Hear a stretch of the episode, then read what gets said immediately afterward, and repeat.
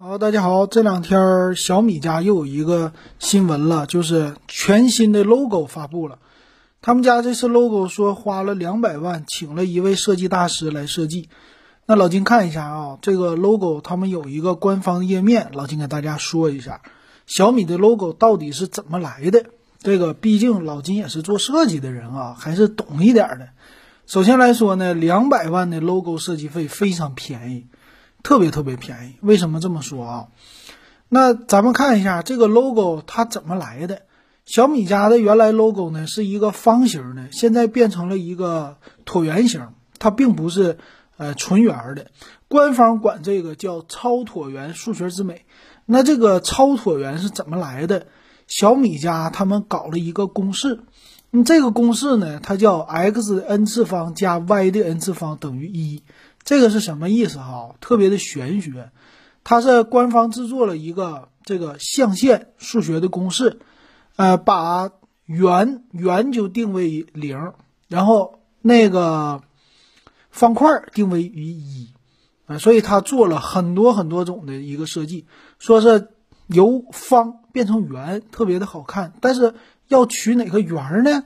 哎，他们做了各种各样的一个动态。把这个 n 的数值代表圆的一个数值，所以经过各种各样的计算出来的是 n 比于三啊，就是等于三这个 n 次方是最好看的，所以出来了一个椭圆形。哇，不过这个椭圆形啊，那样的感觉就是和你手机的图标没什么区别啊，很类似。再有一个，他把这次的圆和方做了一个比较，那为什么圆比方好？为啥呢？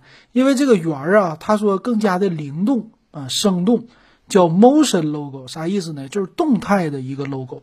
说这个圆儿呢，非常的美，有了那种漂浮感和呼吸感，给这个 logo 赋予了生命，哎，带来了一个生命感，特别有意思啊。为什么生命感呢？它官方还做了一个介绍，就我们现在的那些科技类的产品，它都是圆弧形的，并不是方方正正的。你很难再找到一个科技产品是方方正正的样子了，所以说呢，这种的圆形、弧形，它可以有呼吸、张弛的这种感觉，所以叫呼吸感，叫生命感。然后请到的设计大师呢，叫谁呀？袁岩斋。袁岩斋可能很多人没听说过，但如果你要是做设计的，你肯定听说过，因为他是现在在我们整个的，呃，全球来说啊，尤其是中国。咱们说中日韩这个文化来说，原研哉非常的有名，也是一个设计大师。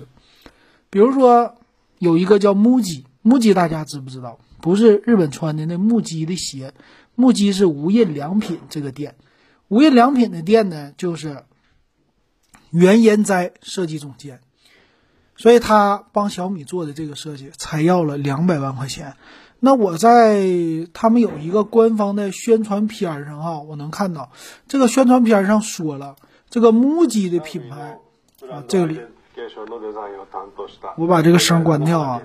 他的这里边特意说到了为什么给小米做这个东西啊？一个人说这是一个科技很有意思，他想在设计上体现出来科技和设计的一个变化。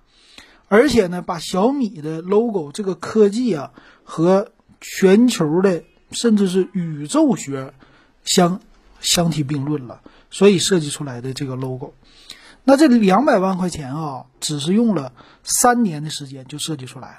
所以其实两百万设计三年，一个设计大师给小米做的那一点都不贵。你想想，一年才给多少钱呢？不到七十万人民币啊！如果只是两百万人民币的话。这设计费，那他们要做的设计可不是说就这么一稿就结束了，他们会提出来各种各样的原理，各种各样的设计方案，啊，每一套设计方案都是倾注了很多人的心血，当然非常的简单啊，但我们管什么东西叫大物至简，看起来非常简单的事儿，可是中间花了很多很多很多这个时间，所以一年只收你不到七十万的设计费。如果是一年六十万，折合下来一个月才收五万块钱人民币。一个大师啊，给你做设计搞三年，你才给两百万，这简直是侮辱人啊，就可以看出来这个原研哉老爷子啊，还是挺够意思的啊。这设计费没多收，太便宜了，我觉得太便宜了。然后还有一个梗，就是原研哉这个人长相，长相呢，我们一看就特别第一眼像姜文儿。哎，为啥像姜文呢？长得如果把头发去掉，就跟姜文很像了，特别有意思。然后还有，网上有段子说了，说是这个设计界的姜文啊，姜文和罗永浩的结合体。我就没想到，怎么老罗的还跟他有结合呢？能忽悠吗？那不对呀。其实我看第一眼，这就设计界赵本山呢，这应该是赵本山的 呃结合体啊。为啥这么说呀？忽悠吗？对不对？这个理念说的非常的好，但是可能很多人都觉得这不纯粹是。给我扯的嘛，是吧？这个叫什么遇事不断，呃，什么量子量子决断呢，还是什么啊？遇事不决，量子力学是吧？就是很多事儿都给你往这个上去靠，所以这不就是设计界赵本山吗？忽悠，接着忽悠，是不是？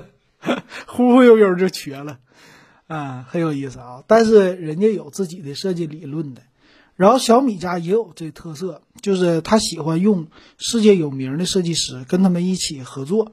比如说小米家的手机小米 Mix 第一代，很多人觉得第一代你觉得怎么样？小米 Mix 这手机，如果这手机你觉得很好的话，哈，那这个手机他用的是谁呢？叫飞利浦 Stark，这个人啊，他是全世界有名的设计师。可以说是全世界不能说第一，但是只要提起他，在设计界无人不知，无人不晓。就像赵本山这么有名，这个找他做一个小米 Mix，那简直了哈！这不是花多少钱的问题，这就是人家说我拉下脸来给你做了，我给你面子了，对吧？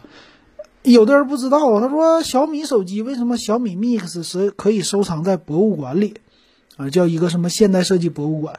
不是因为小米牛，而是因为那个设计师牛。他做的产品，只要是一个新的品类，可以说几乎都被博物馆收藏了，知道吧？他做的那个最有名的是叫外星人的一个柠檬榨汁器，大家可以去淘宝搜索一下，卖的很贵，但是非常经典啊！就在我们看那个什么设计书里边啊，都会提到的这个外星人。嗯，榨汁器什么样的？它就像一个外星人飞船一样的。嗯，在俯拍的话，挺有意思。那袁研哉老爷子也是这样，他写的设计书就被我们作为像教材一样的，啊，经典的说你得看，这叫设计中的设计。有一本书啊，袁研哉。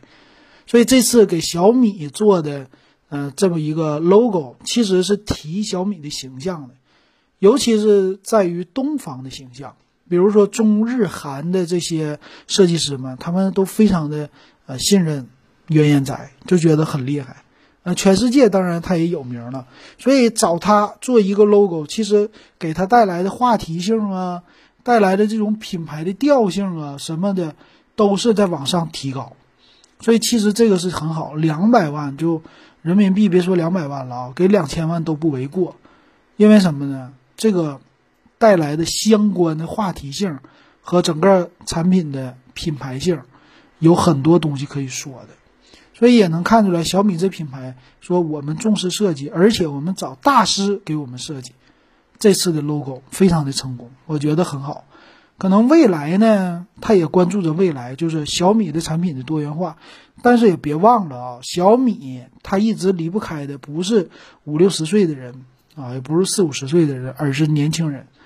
啊，虽然说有的人说调性不对呀，什么小米屌丝啊这些，但是它主打的还是年轻人的市场，二十多岁，呃，刚刚开始步入社会啊，是钱不是特别多，二十到三十，三十到四十这么一个调性的，所以做的非常的好。